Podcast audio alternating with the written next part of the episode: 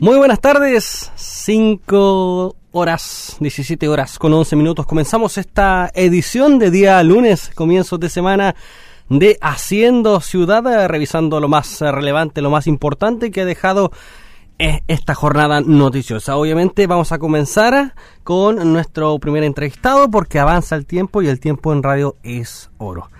Tenemos en la línea telefónica a Carlos eh, Estangue presidente de la Cámara Nacional de Comercio. ¿Cómo está? Muy buenas tardes.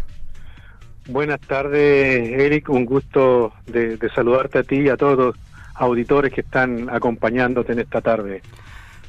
Bienvenido, obviamente, aquí a Radio Sago. Hay una nueva normativa que incluye a los trabajadores de locales comerciales como parte del aforo. Son los cambios que hay en el plan paso a paso y que fue un instructivo ya publicado en el diario oficial.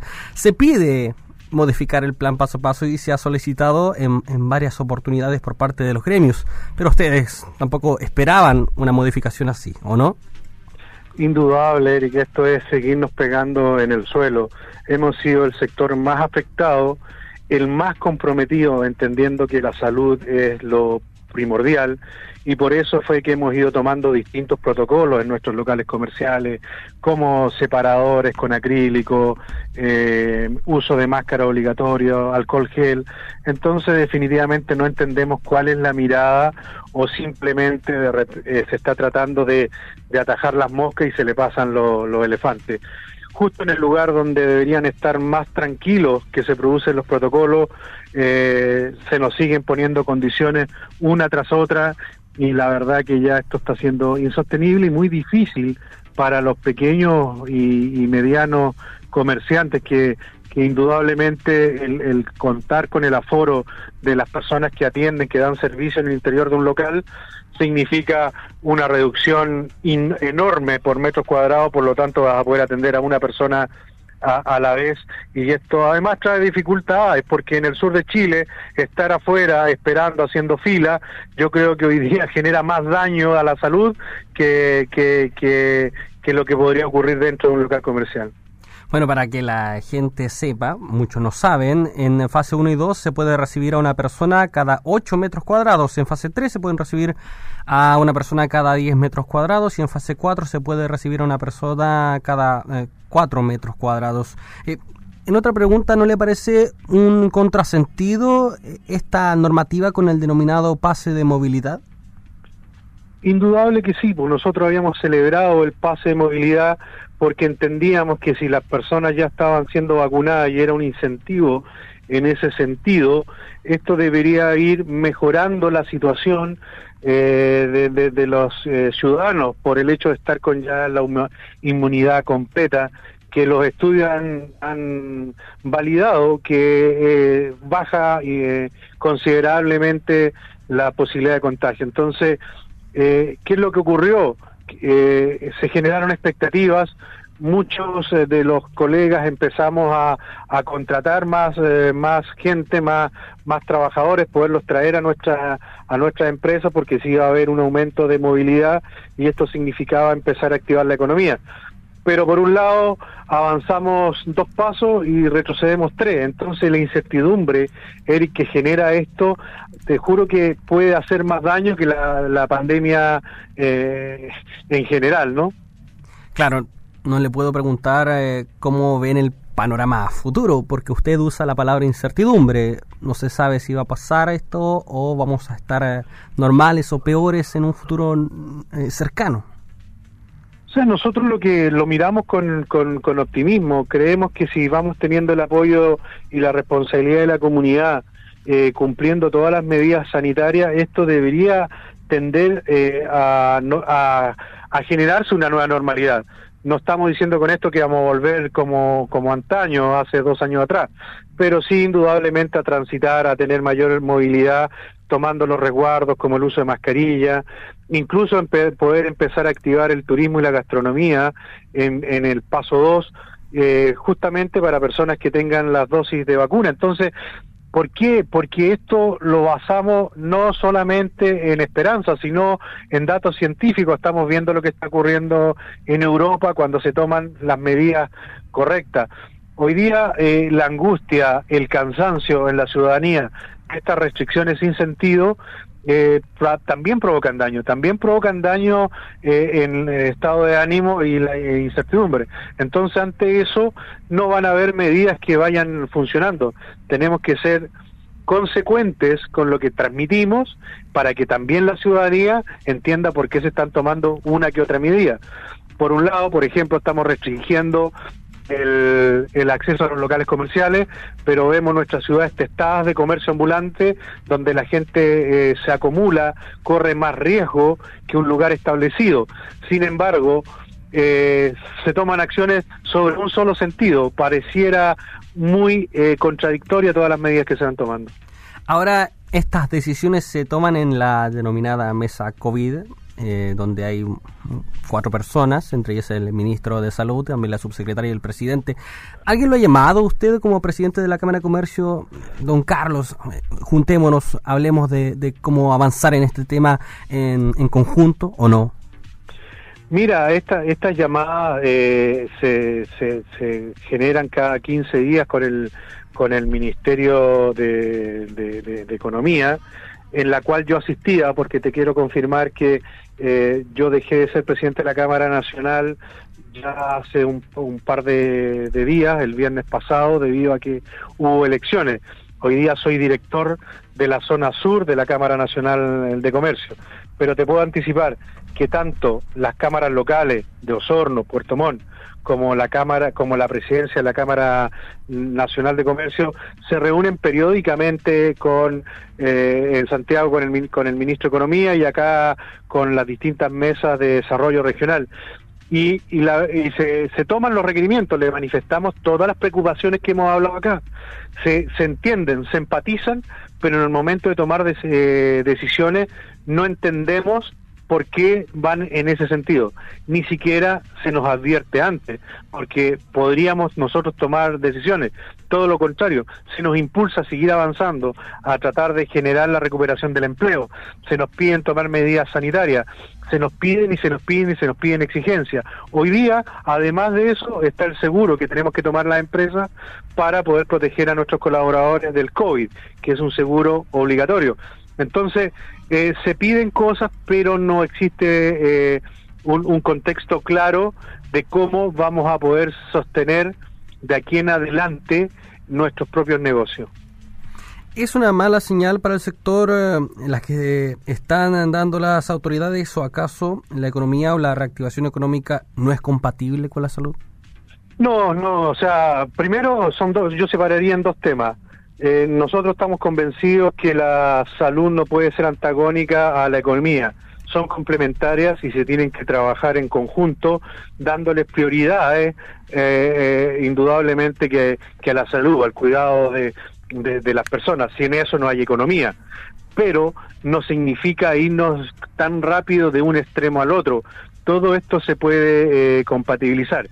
Y lo otro, indudablemente, que sí son malas malas malas señales, o sea, una se muestra una descoordinación y se muestra eh, un grado de, incertidumbre que se reacciona debido a las distintas presiones que son entendibles.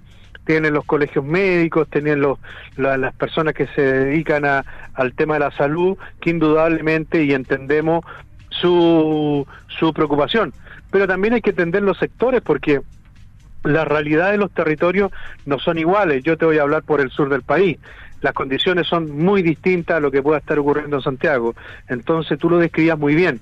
Se toman resoluciones nacionales eh, en, cuatro paredes pensando que, Chile eh, es igual en todos lados. Entonces, e, esa falta de diálogo, de empatía, falta de calle, como le llamo yo, nos traen a tener tantos errores no forzados que al final la gente no está respetando ni una ni otra cosa. Es que eso es lo que da rabia, porque no hay que ser bastante inteligente ni conocer todo el país para tener claro que el sur no es igual al centro y el centro no es igual al norte.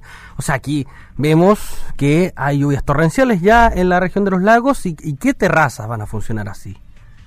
No, indudable, indudable. O sea, eh, de tan obvio que, que, como dices tú, eh, llega a indignar cómo se toman eh, este tipo de, de, resoluciones sin siquiera darse los minutos de entender la realidad de cada sector.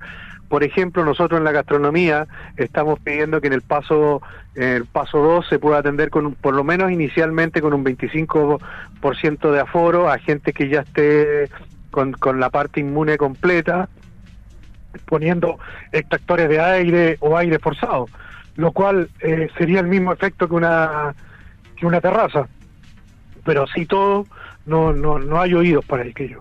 No, no, no se ponía en duda si esta semana o la próxima podrían haber novedades por parte del MinSal para estas exigencias. ¿No hay luz verde en aquello? ¿No?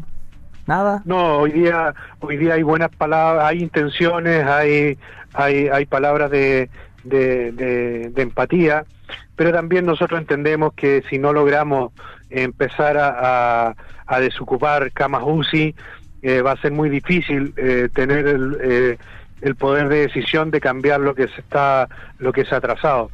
El gran problema lo estamos teniendo eh, más que que, que el, el, grado de, de, contagio es la baja eh, disponibilidad de camas UCI mientras eso no se despeje yo creo que no vamos a poder ver luz verde y ningún tipo de avance al respecto entonces por eso siempre el llamado y eso agradezco a ustedes como como radio que es bastante escuchada Radio Sago en el sur de Chile que todavía requerimos el apoyo de la ciudadanía de irnos cuidando porque eh, es la única forma, la única forma de, de avanzar.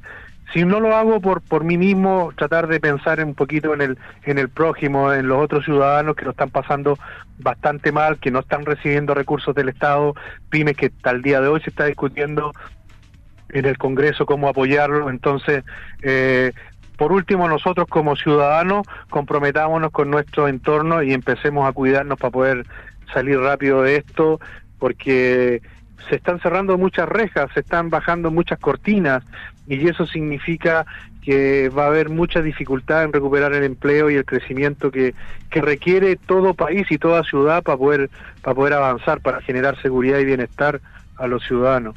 Este gobierno ha tenido varias crisis en, los cuatro años. Acá en Osorno ya llevan tres, eh, con la de Sal en su momento. Como expresidente de la Cámara de Comercio, ¿le falló el gobierno al gremio? Mira, yo no sé si le falló al gremio en lo particular. Nunca los, las, presidencias están, relacionadas con los gremios. Yo creo que, que se generaron demasiadas expectativas eh, sobre un plan de, de, trabajo, sobre, sobre un plan de gobierno que no se desarrolló que no nunca se implementó, que yo creo que fueron las condiciones que eh, se dieron para, para que saliera electo el presidente Piñera. Pero, pero al poco andar, todos esos anuncios, todas esas expectativas no se dieron. Y yo creo que no se le dieron ni a las personas, ni a las pymes, ni al comercio, ni nadie en general. Los motivos pueden ser varios, pero no somos nosotros los que tenemos que dar la explicación. Pero desde el rol nuestro creo que eh, esas expectativas no se fueron resolviendo con la velocidad que, se anunciaron. Y eso sigue ocurriendo ahora.